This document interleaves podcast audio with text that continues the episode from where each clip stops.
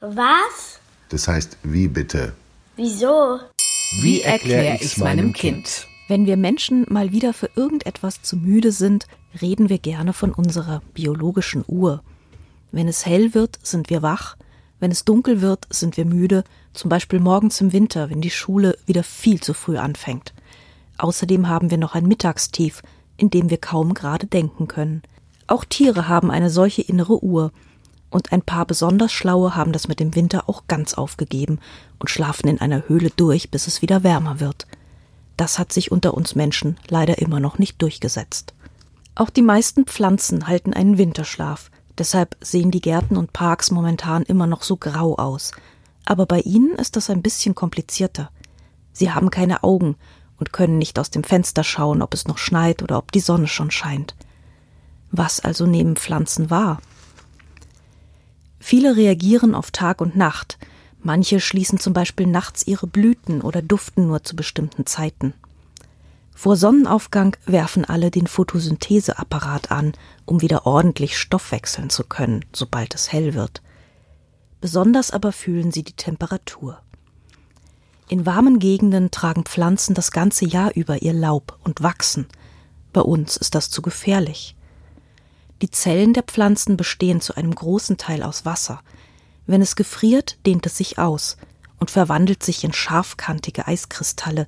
Das zerstört die feinen, empfindlichen Zellwände. Erfrorene Blätter und Stängel werden weich oder matschig und sterben ab.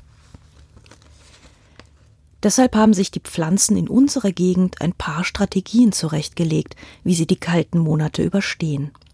Die meisten halten eine Winterruhe. Normalerweise reichen ihnen drei bis fünf Wochen bei einer Temperatur zwischen einem halben und fünf Grad, dann ist die Bedingung für einen Winter grundsätzlich erfüllt und die Pflanze begibt sich in Warteposition, um gleich wieder loslegen zu können, wenn es wärmer wird. Andere Pflanzen hingegen sind einjährig, sie sterben im Herbst ab. Das sind zum Beispiel Klatschmohn, Sonnenblumen oder Kapuzinerkresse. Aber sie haben schon dafür gesorgt, dass die nächste Generation gesichert ist, denn sie haben Samen gebildet. Die Samenkörner erfrieren nicht, sie schlafen in der Erde und überstehen den Winter leicht. Einige Samen benötigen sogar Frost und Feuchtigkeit, um überhaupt keimen zu können. Im Frühjahr keimen sie, wachsen, sie blühen im Sommer, verdorren im Herbst und haben längst wieder die nächste Generation in die Erde gebracht. Wer sie im Garten haben will, kann nachhelfen und sie in jedem Jahr neu aussehen. Andere Pflanzen bezeichnet man als zweijährig. Bei ihnen geht alles nicht ganz so schnell, denn sie brauchen einen Sommer, um zu keimen und Blätter auszubilden. Sie überwintern und blühen erst im zweiten Jahr. Zweijährig sind zum Beispiel die Karotte oder der giftige rote Fingerhut, den man oft im Wald findet. Pflanzen, die mehrere Jahre leben oder sehr alt werden können, brauchen einen besonderen Schutzmechanismus. Einige sterben oberirdisch ab und überwintern tief in der Erde als Knolle oder dicke Wurzel, die man als Rhizom bezeichnet. Darin speichern sie Nährstoffe. Andere Pflanzen verholzen, Bäume zum Beispiel. Sie werfen im Herbst das Laub ab und speichern Nährstoffe für die harte Zeit im Holz. An den Zweigen schützen sie die Blattknospen durch viele Schichten, oder durch einen haarigen Flaum. Das kann man besonders gut bei Kastanien beobachten.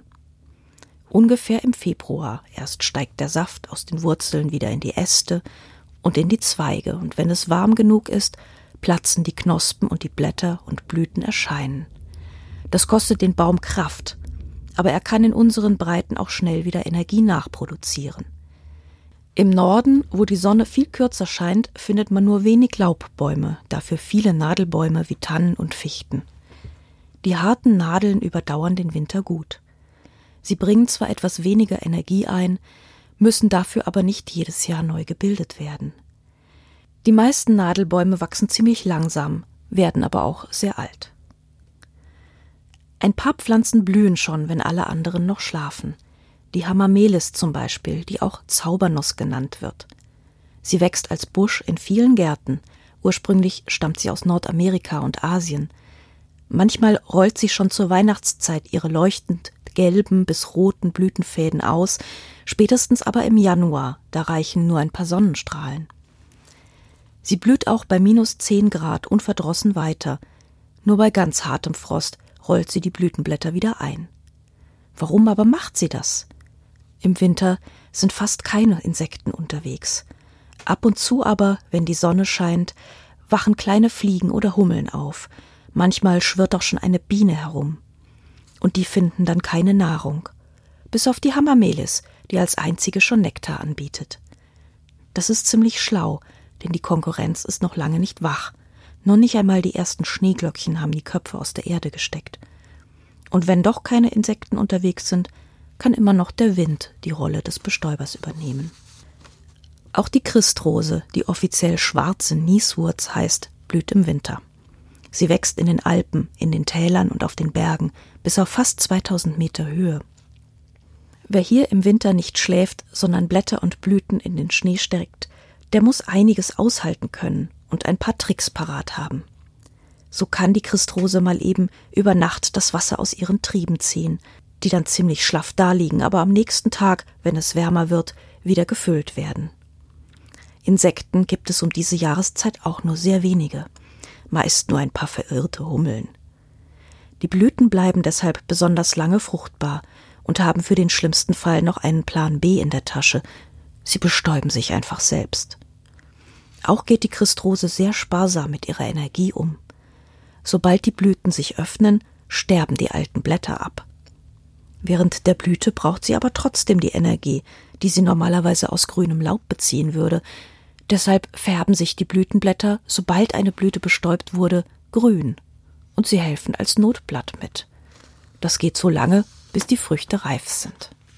Auch die gelben Winterlinge sind früh dran. Sie schlafen mit ihren Knollen in der Erde und sind zusammen mit den Schneeglöckchen meistens die ersten, die ihre Blüten öffnen. Und zwar sehr schnell. Sie können ihre kleinen Kelche innerhalb von Minuten auf und zuklappen, je nachdem, wie schön das Wetter ist. Bei Sonne wächst die Innenseite der Blüte und der Winterling öffnet sich. Folgt die kühle Nacht oder ein kälterer Tag, wächst die Außenseite der Blüte und sorgt dafür, dass sie sich schließt. Wenn die Hummeln an den ersten milden Tagen ihre Erkundungsflüge machen, legen sie oft einen Zwischenstopp am Winterling ein. Oder an den Schneeglöckchen, die sich ebenso nachts schließen. Nach ein paar Tagen sieht man, dass die älteren Blüten durch diese Wachstumsbewegungen viel größer sind als die jungen, die gerade erst aufgehen. Viele der ganz frühen Pflanzen, die bei uns wachsen, sind Waldbewohner. Besonders bekannt ist das Buschwindröschen, das einen grün-weißen Teppich bildet, wenn die Bäume über ihnen noch kahl sind. Und genau das ist auch sein Plan. Unter dem dichten Laub ist es ihnen auch viel zu schattig. Deshalb nutzen sie den Frühling, um schnell die Fortpflanzung zu erledigen, bevor die Waldbäume im April und Mai ausschlagen und wieder alles verdunkeln.